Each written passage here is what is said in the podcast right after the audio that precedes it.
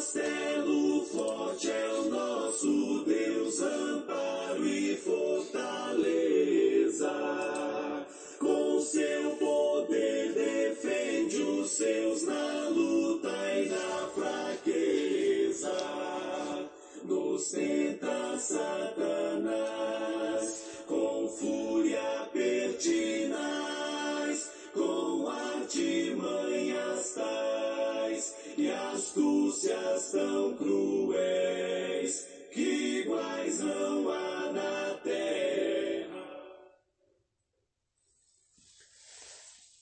Olá, irmãos e amigos, estamos juntos mais uma vez para o nosso café com Deus. Meu nome é Edivaldo José. Que a graça e a paz de Cristo estejam com você. E hoje nós vamos meditar no livro de Provérbios, capítulo 15, verso 28. Assim diz a palavra do Senhor. O justo pensa bem antes de responder, mas a boca dos ímpios jorra o mal. O binômio bateu, levou, acompanha a vida de muita gente. Especialmente o ímpio cuja boca jorra o mal. Mas aquele que procura a justiça não é conduzido por esse binômio. Pelo contrário, por ter certeza que tem a virtude do domínio próprio, procura desenvolver a habilidade de pensar antes de reagir ou responder. E por que o justo tem certeza que tem a virtude do domínio próprio?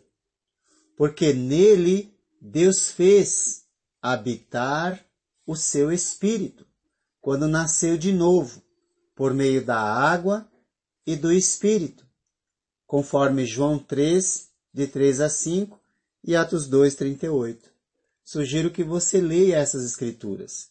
Deus fez habitar o seu espírito naquele a quem ele fez justo e lhe concedeu amor, alegria, paz, bondade, benignidade, longanimidade, mansidão e domínio próprio.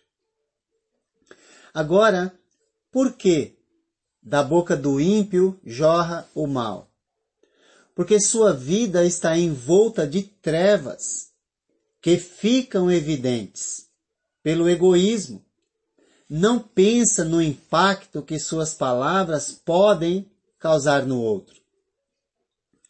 Muitas pessoas dizem: Eu sou honesto, falo o que penso. Isso é honestidade ou descontrole emocional? Outros dizem: Não levo desaforo para casa. É claro que não. Quem age assim revela desequilíbrio. Um fraco que não consegue dominar seus próprios instintos. O ímpio age e vive por esse binômio. Bateu, levou. Pois da sua boca jorra somente o mal. Não se preocupa em falar mal do outro, não se preocupa em criticar os outros, e é óbvio, quando é contrariado, não pensa, simplesmente age com maldade. O que se pode esperar de quem não pensa no próximo e é incapaz de pensar em si mesmo? O que se pode esperar de quem não pensa nas consequências de suas ações? É importante saber que seres humanos assim existem e cedo ou tarde cruzarão o caminho do justo com esse sistema na mente e com a boca jorrando o mal. Porém, o justo tem em mente que é possível reverter esse binômio bateu, levou para o binômio parou, pensou. Pensar antes de falar é uma habilidade a ser conquistada dia após dia. Mas por que o justo pensa assim?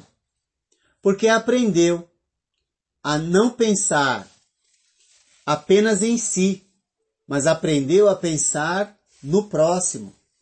E sabe que suas palavras e suas ações podem impactar para o bem ou para o mal. Por isso, ele escolhe o bem e não permite que as ações do outro o controlem. O justo sabe a necessidade de ser honesto, mas antes de ser honesto com os outros, precisa ser honesto consigo mesmo, com a sua própria consciência, reconhecendo que tem falhas, mas não deve ser conduzido pelas falhas que tem. Nesse processo, honestidade à sua consciência vem primeiro, e assim busca o equilíbrio entre suas palavras e suas ações. Quando o justo é ferido pela boca do ímpio, que jorra o mal sem medida, ao invés de exteriorizar sua ira, o, o justo se interioriza e questiona: quem me feriu? Dentro, dentro de si mesmo. Por que me feriu? Por que tenho, tenho de ser controlado pela ação do outro? Será que ele está passando por algum problema e por isso fez isso? O que posso fazer para ajudá-lo? Com essas perguntas, recebe a capacidade de organizar suas ideias e dentro de si procura soluções. Não havendo condições de solucionar, diz em seu íntimo: essa ofensa não me pertence. Vou deixá-la com quem me ofendeu. Tudo isso ocorre no seu íntimo ou no íntimo daquele que pensa antes de responder. É o que diz o provérbio. O justo pensa bem antes de responder. Pensar antes de reagir é uma habilidade a ser conquistada. Nos calamos por fora, mas gritamos por dentro. Tudo isso para que de nossa boca não jorre em nenhum momento o mal, não derrame o mal sobre o outro, e sim o bem. Foi assim que Jesus, nosso Senhor, lidou com a oposição dos inimigos. Ele calava por fora, mas no silêncio do seu interior gritava procurando respostas para compreender as ações humanas e quando falava, não julgava as pessoas, mas fazia com que elas refletissem.